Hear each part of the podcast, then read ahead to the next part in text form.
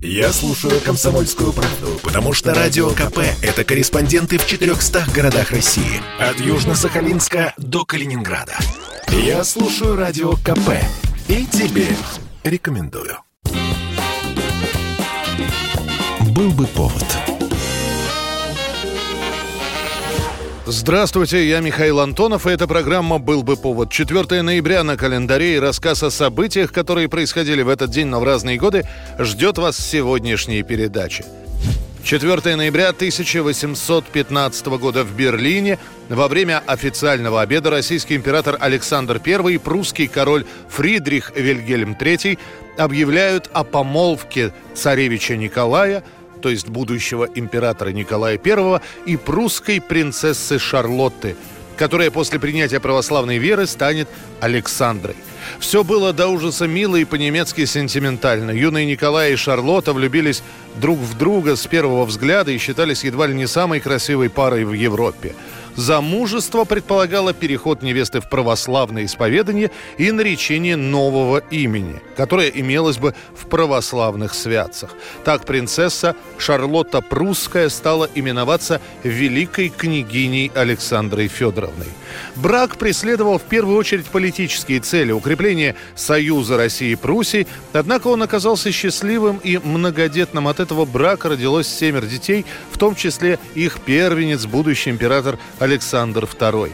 В отличие от супруги Николая II, тоже немки и тоже Александры, Александру Федоровну как-то очень быстро приняли во дворе, и через какое-то время в обществе забылось то, что она иностранка. В своей любви к супруге Николая I признавался даже Пушкин, который в своих дневниках напишет «Я ужасно люблю царицу, несмотря на то, что ей уже 35 или даже 36 лет».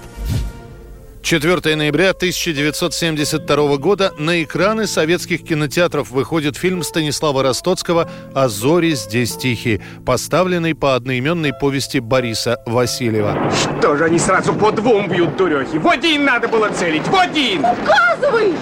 Девки воюют, а ты как дурака в щель забился герой! Ты туда иди, к ним! Чего сереть баб, проступырил? Помолчи, на войне у каждого свое место!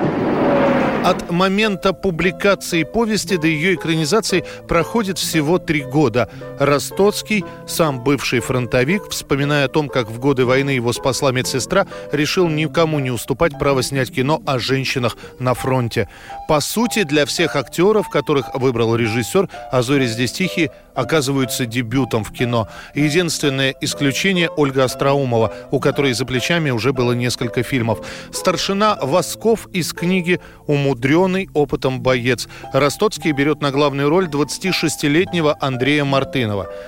Цензоры просят поменять исполнителя, слишком молод, на что режиссер им отвечает, что на настоящей войне год за три идет, и то, что сейчас кажется молодостью, на фронте считается уже приличным возрастом. Натурные съемки начинаются в мае 1971 года в Карелии. Съемочная группа живет в петрозаводской гостинице «Северная».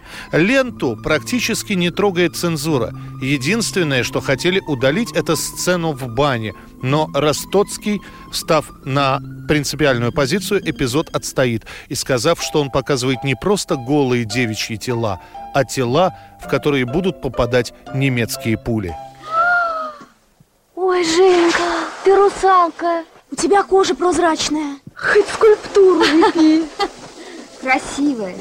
В 1974 году фильм «А зори здесь тихие» был номинирован на премию «Оскар», но уступил главный приз картине Луиса Бунюэля «Скромное обаяние буржуазии». Тем не менее, «Зори» закупают практически все страны мира. Пять девчат! Пять девочек было всего, всего пятеро, и не прошли вы! Никуда не прошли! Сдохните здесь! Все сдохните! Лично каждого убью. 4 ноября 1979 год. Исламская революция в Иране, в ходе которой происходит захват американских заложников. Действия Ирана шокировали цивилизованный мир. Скорее, бежим, бежим! Уничтожить все. Посольство было захвачено, и более 60 американских граждан остаются в заложниках. Нам нужно уходить прямо сейчас. Радикально настроенные студенты-исламисты, называвшие себя учениками Хамини, под предлогом того, что дипломатическая миссия США является гнездом шпионажа и заговоров против Ирана, берет штурмом посольство США, разоружает охрану и захватывает в плен по разным оценкам от 66 до 90 человек. Выпустив женщин, чернокожих и неамериканцев, они оставляют в заложников 52 дипломата из США. Захватчики требуют вернуть шаха-беглеца, имеется в виду иранский шах, который должен предстать перед судом, вернуть наворованное состояние шаха иранскому народу, принести официальные извинения за действия американцев в Иране в прошлом и пообещать не вмешиваться во внутренние дела в будущем. Президент Картер в ответ замораживает счета Ирана в банках США и вводит эмбарго на поставку иранской нефти. Это несмотря на то, что бензиновый кризис проходит очень тяжело в Соединенных Штатах Америки. Далее начинаются переговоры на уровне дипломатов, но достичь договоренности не удается. В апреле 80-го года США ужесточает меры, введя полное экономическое эмбарго Ирана. Операция по спасению заложников проваливается. Вертолеты США просто не могут добраться до места. Чтобы предотвратить повторную операцию, иранцы рассосредотачивают заложников по разным объектам. После начинается Ирано-Иракская война, и все запутывается окончательно. Наконец-таки удается достичь договоренности о выкупе. Сошлись на 8 миллиардах. Эти деньги выплачиваются не из бюджета США, а из тех иранских активов, которые были заморожены еще тогда, в 1979 году. И, наконец, 20 января 1981 года, через несколько минут после того, как новый президент Рональд Рейган официально вступил в должность, заложники, находившиеся в плену 444 дня, будут освобождены дипломатические отношения между странами не восстановлены до сих пор.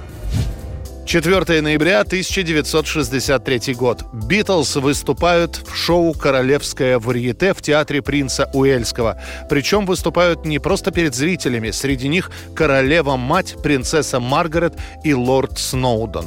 Именно в этот момент Джон Леннон и произносит свою знаменитую фразу «Те, кто сидит на дешевых местах, хлопайте в ладоши, а вы После этого Леннон делает жест в сторону королевской ложи «Позвоните драгоценностями».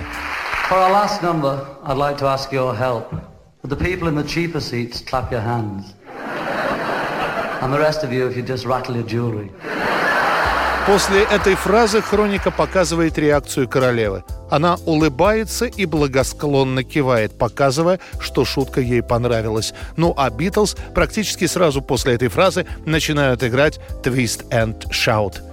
Это была программа «Был бы повод» и рассказ о событиях, которые происходили в этот день, 4 ноября, но в разные годы. Очередной выпуск завтра. В студии был Михаил Антонов. До встречи.